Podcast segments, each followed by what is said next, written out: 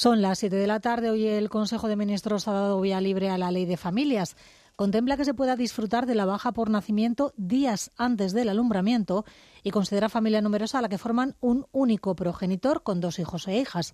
Y se creará un registro estatal de parejas de hecho que equiparará estas uniones con los matrimonios. A través de la creación de un registro estatal de parejas de hecho se brindará no solo protección jurídica, sino la equiparación formal en materia de pensiones, de prestaciones, de derechos laborales, de permisos. En Canal Extremadura Radio, Última Hora. Laura Cruz.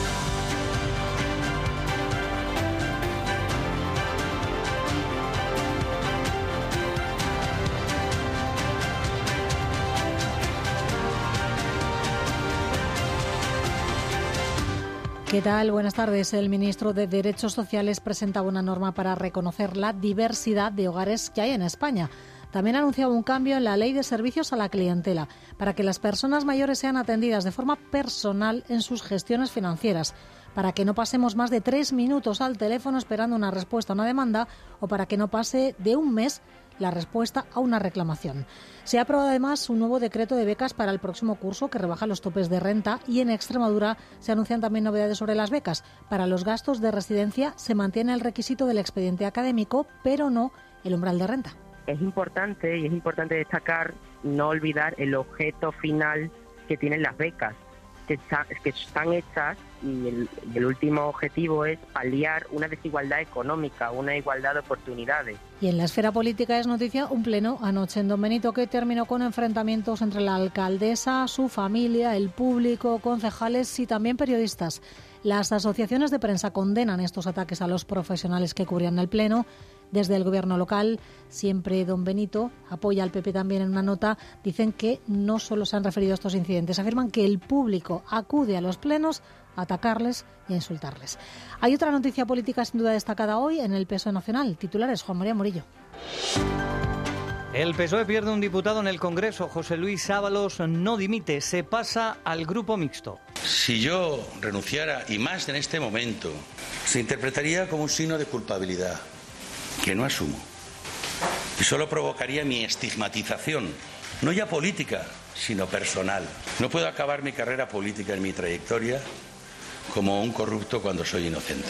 El PSOE ha suspendido de militancia y anuncia que el expediente podría resolverse incluso con la expulsión del partido. A este partido le pide responsabilidad a su socio de gobierno Sumar. Vox pide también dimisiones. El Partido Popular habla de una situación lamentable. En el campo, mañana hay nueva reunión del ministro de Agricultura con las organizaciones agrarias para explicar los acuerdos de los ministros comunitarios sobre la PAC. De momento, las sopas piden más concreción.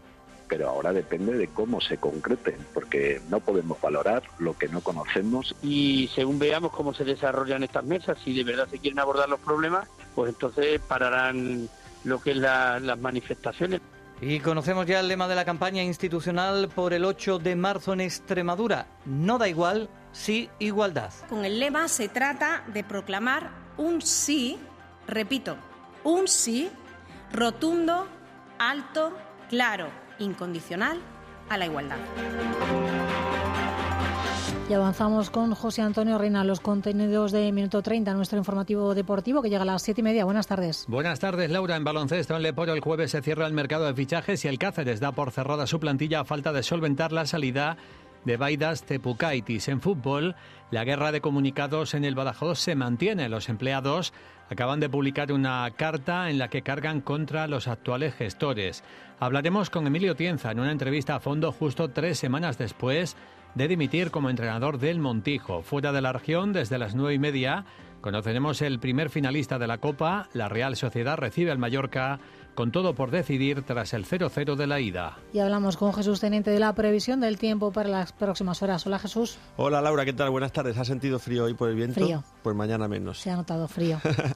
Mira, mañana entra un poquito el anticiclón por el oeste, un poquito más, y eso lo que va a hacer es favorecer que el viento pues tenga rachas, aunque lleguen a 40, 50 kilómetros por hora, pero menos frecuentes, y por lo tanto la sensación que vamos a tener no va a ser de tanto frío de forma general. Las temperaturas reales no van a cambiar, pueden subir un grado como mucho, vamos a estar las más altas 16, que será hacia el suroeste, pero en el resto entre los 12 y los 15 y todavía en zonas, eh, por ejemplo, del sistema central, hacia los montes de Toledo, en las Villuercas y en el sur de Badajoz, ahí todavía sí que nos vamos a quedar por debajo de los 12 grados, pero al hacer menos viento, aunque tengamos alguna racha, la sensación no va a ser de tanto frío. Esto, de forma general, las mínimas sí que bajan y por lo tanto nos acercamos a las heladas ya un poquito más generales, a ver los frutales que han florecido cómo van respondiendo frente a este tiempo y junto con el viento de estos días a ver lo que va sucediendo. Por lo tanto, una noche fría y un día despejado, con muy pocas nubes altas por el norte. Gracias, Jesús. ¿Cómo se circula esta hora por carreteras extremeñas? DGT Alvarit. Buenas tardes. Momento tranquilo en la red de carreteras de Extremadura, pero aún así les vamos a pedir que tengan mucha precaución, porque las obras de mantenimiento en Badajoz de la A66 a la altura de Fuente de Cantos podrían llegar a dificultar el tráfico y es que provocan el corte del carril derecho, por lo que les recomendamos que moderen la velocidad y que aumenten la distancia de seguridad. Con Laura Nieto en producción y Miguel Ángel Díaz al control técnico, comenzamos.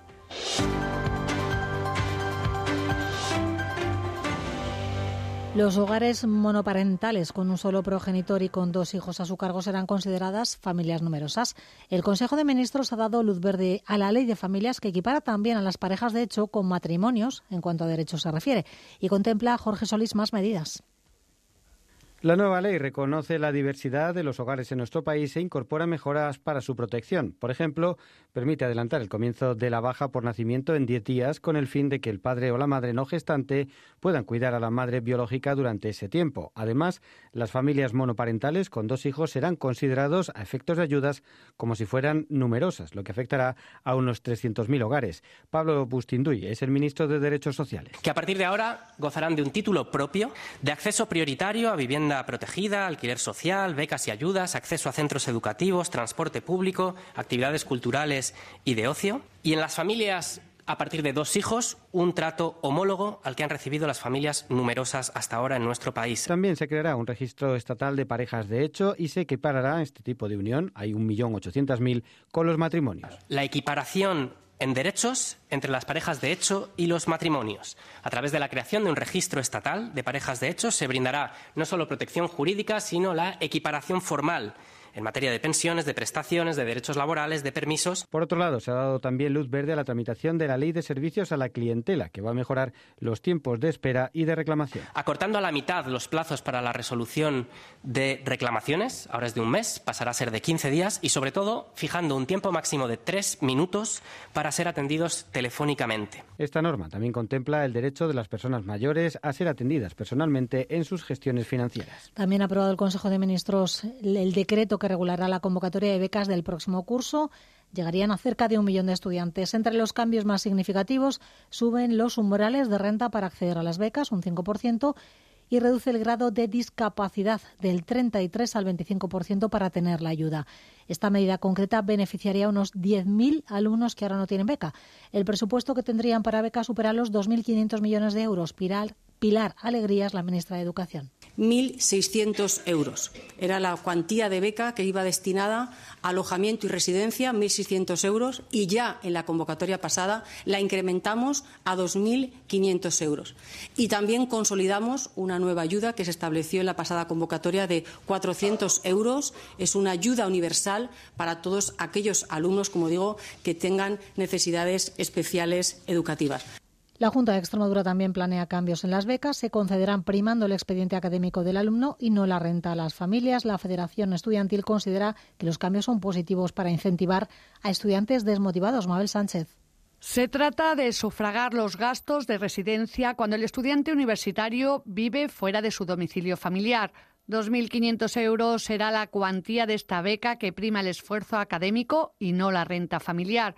De hecho, están dirigidas a aquellos que, pese a acreditar un excelente rendimiento académico en el curso anterior, no sean beneficiarios de ayudas del Ministerio de Educación por superar la unidad familiar, los umbrales de renta una medida que los estudiantes parecen ver con buenos ojos. Parece bastante bien porque es verdad que hay mucha gente que se trabaja mucho su nota y que a lo mejor por la renta de sus padres no pueden acceder a esa, a esa beca. El tema económico es un factor importante, pero que te hayas esforzado más para sacar una nota, al fin y al cabo, yo es lo que valoraría. Para, para, premiar. Nos esforzamos bastante para llegar a lo que soñamos y no me parece bien que se mire solo lo económico. Se debe medir muchísimo más el esfuerzo que hacemos día a día. Unas ayudas regionales que han incrementado su cuantía y que están destinadas a los extremeños que realicen sus estudios en la comunidad autónoma o en otro centro universitario del país si esta titulación es impartida por la UES. Alicia González, vicerrectora de estudiantes de la UES. Es una buena noticia siempre y cuando se, priorice lo que es el rendimiento académico. Eso es un distintivo de calidad. Y hombre, siempre que sea ampliar la cuantía para estudiantes que que pueden tener eh, o que quieren estudiar una titulación que no hay en su ciudad, eh, pero dentro de la región de Extremadura, pues eso siempre es una noticia muy positiva. El decreto ya ha sido sometido a consulta pública y ahora tendrá que ser aprobado por el Consejo de Gobierno extremeño. También sobre educación, la presidenta de la Junta ha anunciado que el año que viene se pondrá en marcha el doble grado de formación dual. Se hará de manera experimental, lo ha dicho María Guardiola. Quisiera anunciarles que en el próximo curso vamos a implantar con carácter experimental los dobles grados de la formación profesional y eso va a permitir a los alumnos poder estar simultaneando una doble titulación, como ya ocurre en el ámbito universitario, y les va a permitir desarrollar más competencias y tener un perfil multidisciplinar es así como se hace ya en Europa. Se aplicará también a másteres universitarios. Ahora la empleabilidad en formación dual supera el 85%. Por eso el objetivo que se plantea la Junta es que toda la formación sea de este tipo, sea dual. Ahora solo afecta al 40% de los ciclos. Un anuncio que ha hecho la presidenta en un acto con estudiantes. Hoy han comenzado, por cierto, las jornadas de puertas abiertas de la Universidad de Extremadura. Se van a celebrar esta semana en Cáceres, ya han sido en Badajoz. Se imparten en la UEX 70 grados y 12 dobles grados. Siguen las reacciones al altercado anoche en el Pleno Municipal de Don Benito. Se ha hecho viral un vídeo en el que el marido de la alcaldesa insulta a varios ciudadanos y la propia regidora increpa a un periodista. El equipo de gobierno afirma que el público acude a las sesiones plenarias para atacarles. No ha habido declaraciones, solo un comunicado. Otro han emitido las asociaciones de la prensa extremeña para condenar estos hechos. Nina Flores. El equipo de gobierno, formado por siempre don Benito con María Fernanda Sánchez en la alcaldía y el PP como socio, no ha querido hacer declaraciones. Se remiten a un comunicado en el que aseguran que desde que comenzó la legislatura son increpados e insultados por el público que asiste a los plenos. Un público al que no se dejó intervenir e hizo que se desatase el conflicto. El marido de la alcaldesa llegó a amenazar de muerte a un hombre que había llamado fascista a su mujer y ella increpó a uno de los periodistas por grabar el momento. Tú provocas la eso es lo que quieres. A eso vienes. No dan no informas nada. Esto ha dado lugar a un comunicado conjunto de las tres asociaciones de la prensa de la región para condenar esas agresiones verbales, como también ha hecho el delegado del Gobierno, José Luis Quintana, que ha defendido el periodismo como garantía de la democracia. Desde los partidos políticos, el PP pide que se rebaje la tensión y el PSOE la dimisión de la alcaldesa. Manuel Gómez, primer concejal socialista de Don Benito. Yo creo que es una situación que es intolerable en el siglo XXI y ya no solo hacia los ciudadanos y ciudadanas, sino ya también hacia los profesionales de los medios de comunicación, que pleno tras pleno se ve lo del marido de la alcaldesa, ya es la segunda vez que ocurre en un pleno de Don Benito. También piden los socialistas al PP que retire su apoyo a siempre Don Benito. El vídeo se ha hecho viral en redes sociales, donde el ministro de Transportes critica igualmente el comportamiento de la alcaldesa. Y de la política local a la nacional, el hasta ahora diputado por el PSOE, José Luis Ábalos, mantendrá su acta de diputado, pero lo hará en el grupo mixto y no en el socialista. Así lo anunciaba este mediodía en el Congreso tras días de presiones por el caso de presunto cobro de comisiones en la compra de mascarillas que involucra a su ex asesor, a Coldo García. Cuéntanos, Juan G. Montalvo. Ábalos justifica su decisión en que no está investigado en la causa judicial y que por tanto no tiene razones para abandonar su escaño. Ábalos continúa, dice, por defender su honorabilidad. Tomo esta drástica decisión tras una profundísima reflexión, como ustedes ya algunos saben, sobre las causas y la gestión de esta crisis, muy especialmente de cómo se ha gestionado esta crisis. Como comprenderá, no es una decisión cómoda para mí, no lo sería para cualquier otro. El Partido Socialista le ha suspendido de militancia y anuncia que el expediente podría resolverse incluso en la expulsión del partido.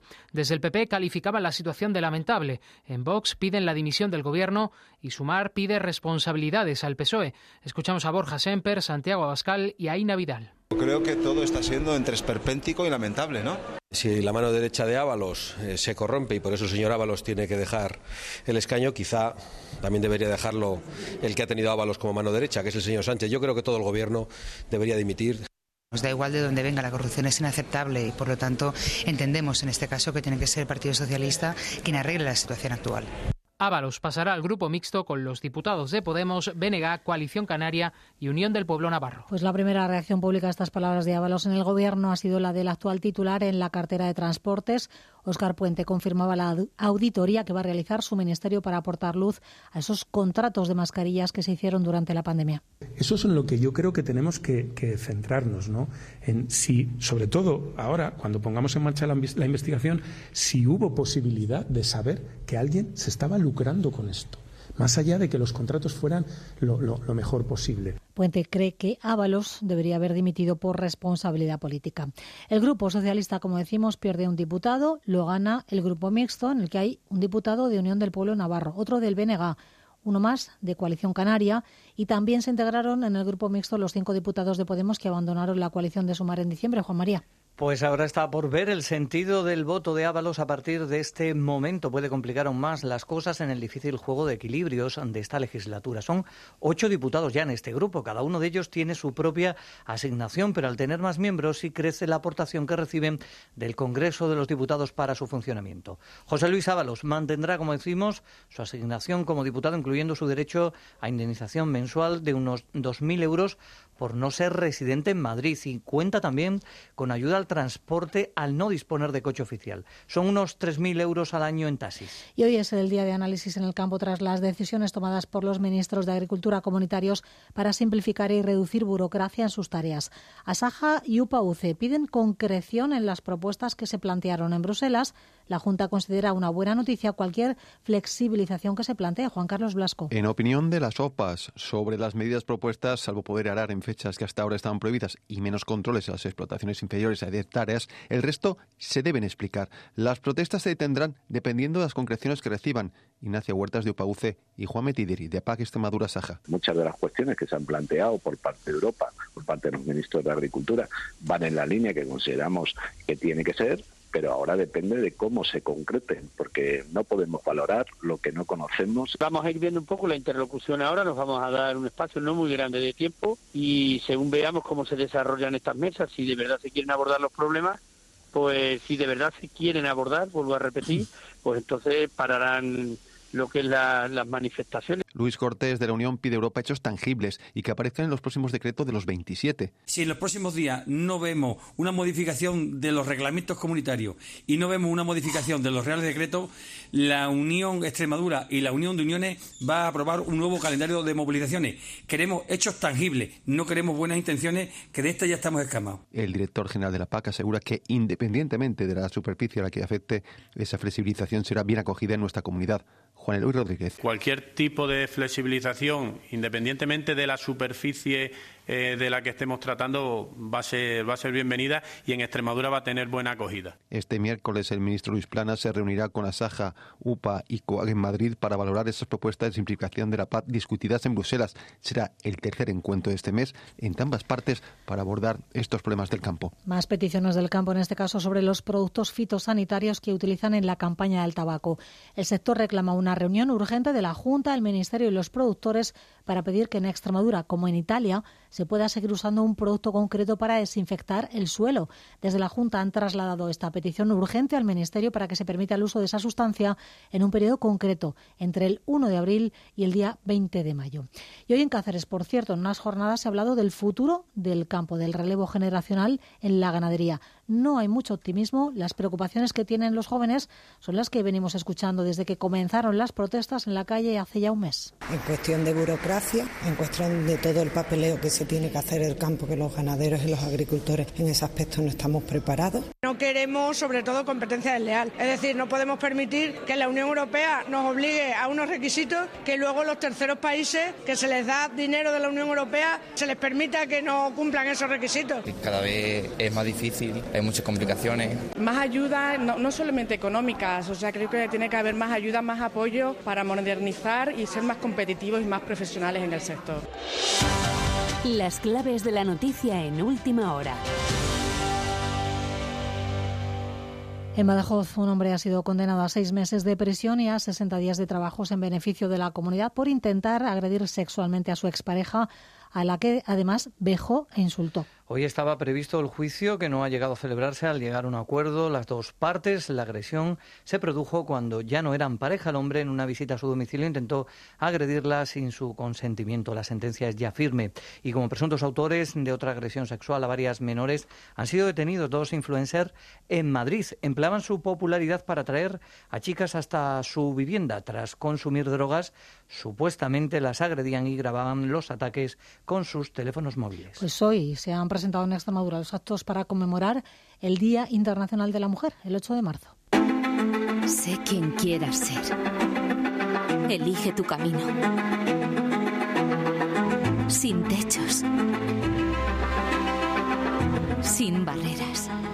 La Junta, por cierto, ha empezado ya a elaborar el plan de igualdad y el protocolo contra el acoso. El lema de esta campaña es No da igual, sí igualdad.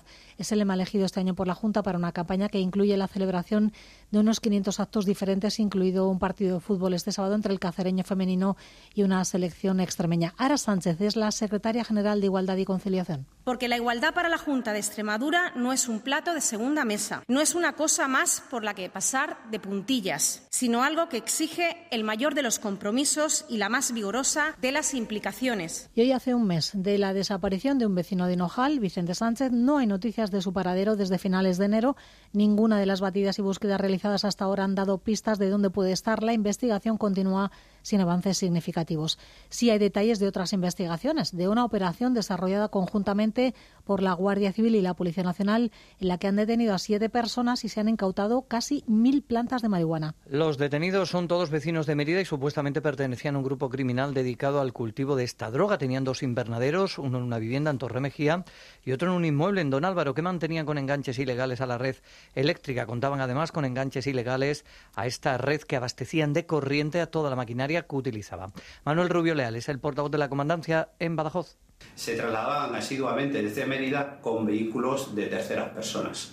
Eh, con todas las pruebas incriminatorias se llevó a cabo el registro de los dos inmuebles, hallando en los mismos dos invernaderos indoor perfectamente acondicionados con un total de 916 plantas de marihuana. Han pasado a disposición judicial, como también otros dos detenidos por un robo en Monesterio. Fueron detenidos en Vivares tras huir de un control en la autovía XA2. Y en Don Benito han detenido a un vecino por robar dinero de las tragaperras en un bar de Villar de Rena. Por cierto, sepan que la Policía Nacional expone en su página web joyas y objetos de valor recuperados en operaciones policiales de todo el país. Si han sufrido un robo e identifican algunas piezas entre las fotografías que muestran, pueden llamar al teléfono que aparece en esa web.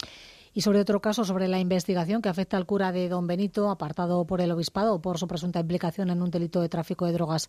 El obispo de Plasencia, Ernesto Brotons, lamenta las circunstancias que rodean este asunto en una carta enviada a los fieles de la diócesis ha escrito que lo ocurrido no es fruto de la maldad, sino de la fragilidad humana y ruega no ejercer de jueces, sino de médicos dispuestos a sanar y a cuidar. Por ello, dice, van a ofrecer el seguimiento y acompañamiento psicológico y espiritual pertinente al párroco de Don Benito. Anuncian que se designará un nuevo administrador parroquial para esta parroquia. Repasamos ya otras noticias. El Tribunal Supremo admite a trámite un recurso de la Junta contra la decisión del TSJ extremeño de revocar el permiso de investigación de la mina de litio en Cáceres. Ahora el Supremo deberá pronunciarse sobre ese permiso denegado. La empresa Infinity ya ha trasladado su intención de explotar la mina y según sus estudios el yacimiento se considera viable sin más investigaciones. La Confederación del Guadiana contrata los trabajos para seguir luchando contra las especies exóticas invasoras y erradicar la presencia de camalote en el Guadiana. José Luis Quintanas, el delegado del Gobierno.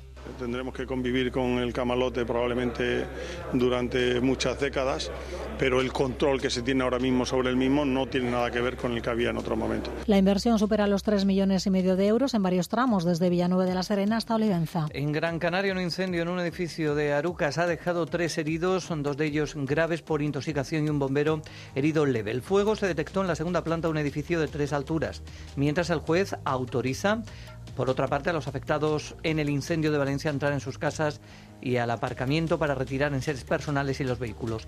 La policía ha concluido la identificación de las 10 víctimas mortales y el juzgado contactará con familiares para entregarles sus efectos. Acuerdo en Cataluña entre Esquerra Republicana y el PSOE para sacar adelante los presupuestos autonómicos. Llegarán los presupuestos catalanes, si son aprobados, a los 49.000 millones de euros. Recordamos que los presupuestos extremeños este año son de 8.100 millones de euros. Y en Oriente Oriente Próximo. Jamás estudia una propuesta de tregua en Gaza de 40 días por la liberación de 40 rehenes por 400 presos palestinos. Una propuesta que han hecho los países mediadores. El alto el fuego incluye además la reparación de hospitales en la franja y la entrada de ayuda humanitaria.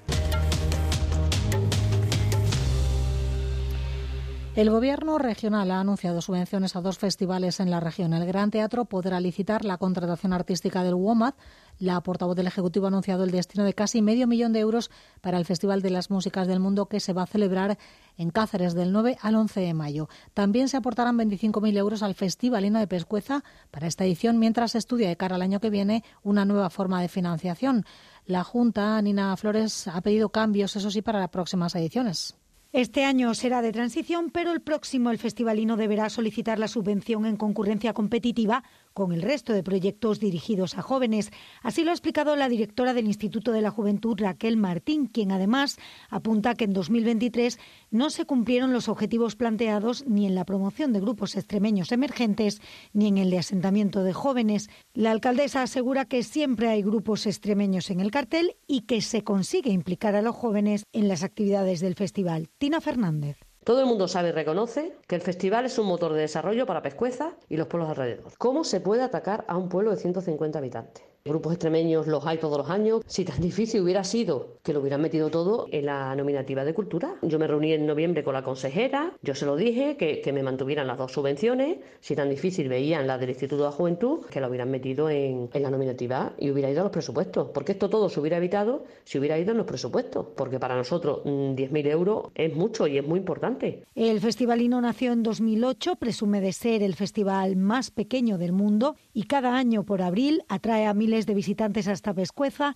con propuestas de música, cultura y activismo medioambiental. Otro músico, el cantante Robin Iniesta es protagonista. También la Fundación Daniel y Nina Caraso son este año los premiados con la cereza de oro que otorga el Valle del Jerte. Considera la mancomunidad que concede los premios que la música del cantante placentino es la banda sonora del Valle y parte de la cultura contemporánea comarcal. Iniesta ya recogió el premio Picota en 2014. Ahora le entregarán el máximo galardón por su último trabajo en el que nombra a uno de los municipios del Valle, Piornal. En cuanto al premio, la Fundación reconoce el trabajo que se ha hecho para apoyar económicamente proyectos en el Valle, entre ellos el Palacio de la Cereza y dotarlo de contenido. Se entregarán durante la celebración de las fiestas del Cerezo en Flor en el mes de marzo. Y un nutrido eh, grupo de estudiantes de la Universidad de Mayores de Extremadura ha visitado hoy la Asamblea. Ha conocido su funcionamiento, lo que se hace en la Cámara Legislativa, cómo se tramitan o se aprueban las leyes. Un edificio al que, han recordado algunos de estos visitantes, era antes un hospital, el Hospital de San Juan de Dios. Yo hice aquí la primera comunión. Mis dos hijos nacieron aquí. Ahora son las leyes. Sí, ¿verdad? Con mucho esfuerzo las leyes. mayores que han visitado la Asamblea y menores que han celebrado una semana centrada en la identidad extremeña, la Semana de Extremadura en la escuela. Ha habido hoy folclore, trajes típicos y comida también típica. Las migas, Charo López. Ha sido una jornada festiva, aunque detrás de estas actividades hay mucho más. Destacar los valores de la cultura y las tradiciones extremeñas, dándoles a conocer desde el patrimonio histórico o la gastronomía a las costumbres y el folclore de nuestra comunidad. Los alumnos de infantil han bailado el candil, todos han podido aprender a cocinar unas buenas migas, a admirar herramientas tradicionales o conocer cómo son los nidos de las aves autóctonas, unas actividades que han disfrutado. A mí me parece muy importante que se realice estas actividades porque mucha gente no, no conoce las vestimentas ni los bailes ni de dónde vienen, no conocen esa cultura extremeña. Parece muy bonito porque aunque te saltas clases y para nosotros es mucho mejor, pero conoces más la cultura extremeña. A mí me gusta porque por lo menos puedes recordar los tiempos antiguos que había antes, cómo se hacía, las tradiciones, entonces a mí como me siento a gusto. Y en las que ha participado la Asociación Cultural Folclórica del Redoble, que ha enseñado a todos los escolares a bailar la Jota del Redoble, que es el himno de la ciudad. Las claves de la noticia en última hora. Les dejo ya con la información deportiva. Antes, eso sí, como cada día, una propuesta cultural. Estos días se está celebrando en Badajoz el laboratorio cinematográfico Extrelab, que sirve para que los futuros cineastas puedan poner en marcha sus proyectos. Además, se proyecta cine, Olga. En el López de Ayala, a las 8 de la tarde, vamos a poder ver una delicia, Arquitectura Emocional 1959. Una historia de amor entre miembros de dos clases sociales distintas en el Madrid de los 50. El mismo portal de noche y en invierno. Molduras, fugas, archivo y sueños. Y luego podremos ver Mamántula. Hay algo en todo esto que no me gusta nada. No quiero que se filtre ningún detalle hasta que tú y yo saquemos algo en claro, ¿vale?